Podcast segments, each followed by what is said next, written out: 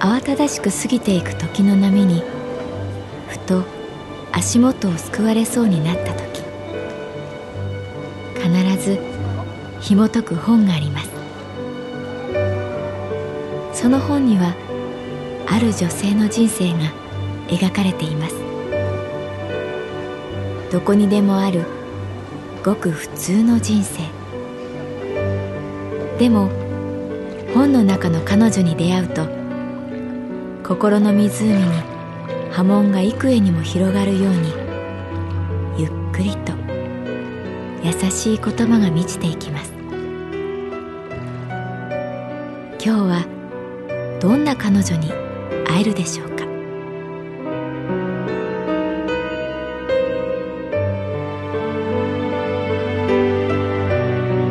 サウンドライブラリー。世界に一つだけの本。朗読は私木村多江がお送りいたします。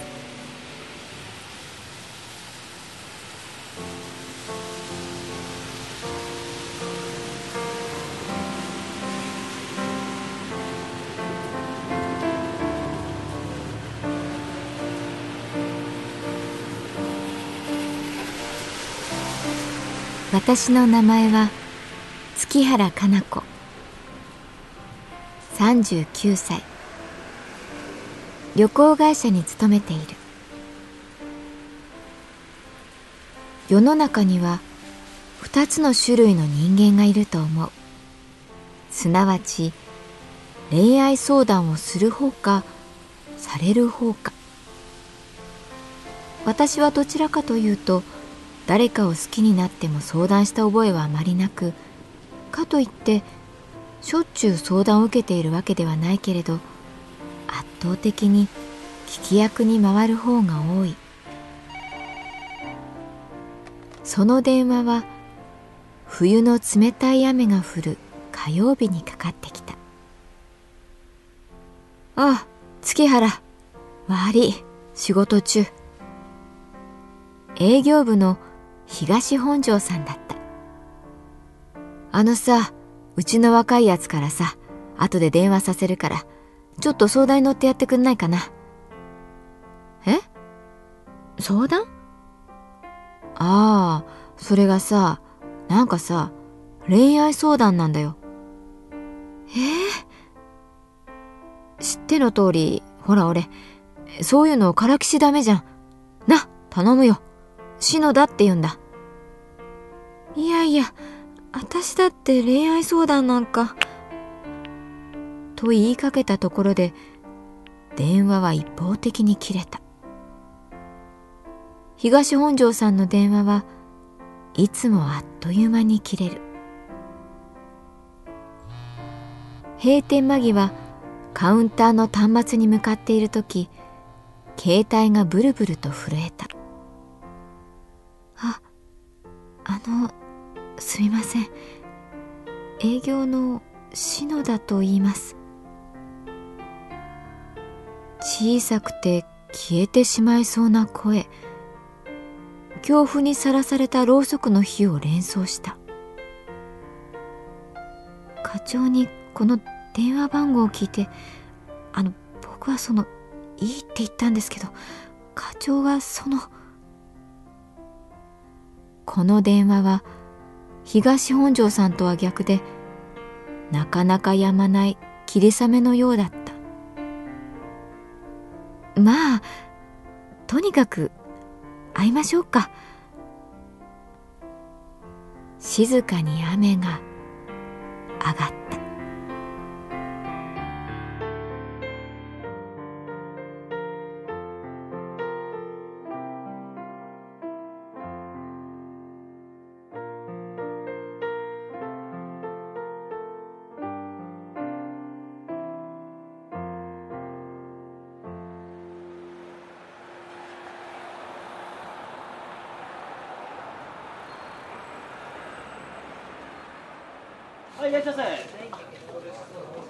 神保町白山通り沿いの居酒屋に篠田君と入る。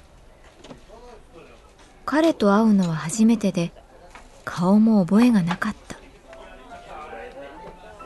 住友って同期なんですけど月原さんのこと知ってて人間には2つの種類があって恋愛相談をしてもいい人とダメな人がいる。月原さんは大丈夫だよって言ってくれたんです。住友君とは以前一緒に仕事をしたことがある。そういえば彼の口癖は人間には2つの種類がある。だった。あ本当お忙しいのにすみません。篠田君は声の印象を裏切らない。色白で痩せた青年で紺のスーツのポケットには何本ものボールペンが入っていた。それらはまるで彼を守る妖精のように頭を覗かせている。え？ミカちゃん？思わず声が出る。メでしょうか？いやダメじゃないけど相手ミカちゃんなんだ。課長に問い詰められたんです。篠田誰かいい人いないのかって。で好きな人ならいますって名前言ったらああじゃあ月原だ。月原に相談しろってその場で。目に浮かぶようだった。東本庄さん今度ビールおごってもらいますよ。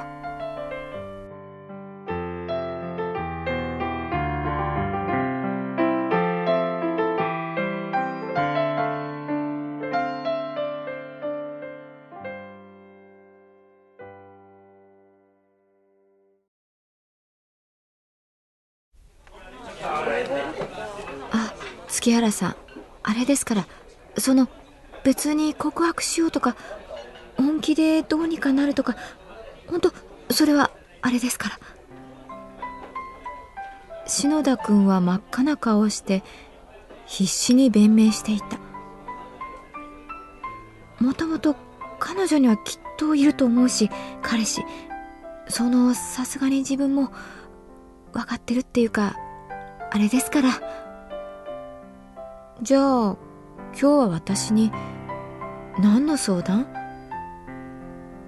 えあそれはあれです。その課長が何でもいいから一度月原さんと飲んで女性が何を考えてるか聞いてこいって。これは業務命令だって。業務命令？さすがの私でも少しカチンとくる。どれだけ暇だと思われているんだろう。そこへその張本人東本庄さんから電話がかかってきた。お店の外に出る。外はすっかり晴れて月がこうこうとさしていた。私が文句を言う前に「いやすまん。今度おごるからさ」先手を取られた。篠田さいいやつなんだ。真面目でさ仕事も頑張ってる。たださなんかプライド高いっていうか本当はさかなり好きなんだと思う。かっこつけて「僕はいいですから」とか言うと思うけどそれ本心じゃない。月原悪いな話聞いてやってくれ。じゃまた。という間に電話は切れた。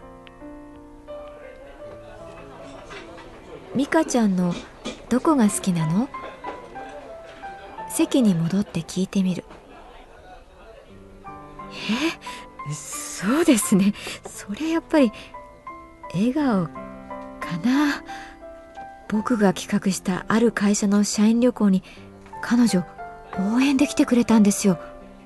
その時いろいろ話して彼女ほら釣りとか好きじゃないですか。趣味同じだなって盛り上がって。美香ちゃんの趣味が釣り？そういえば付き合っている朝倉さんは釣りが好きだったような。いやだからってそのあれですよ。別に向こうも僕のこと気になってるとかさすがにそれは思ってないですけど。まんざらではない笑顔にふーっと小さくため息が出る。住友くん風に言えば男性には3つのタイプがある。少年の心を持った大人と大人の心を持った少年とあともう一つ。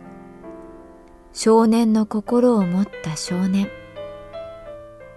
胸ポケットの妖精たちはこのキラキラした目の少年に手を焼いているんだろう。本当あれですよ。僕いいんです。好きな人ができただけでいいんです。であれですよね。彼女その彼氏いますよね。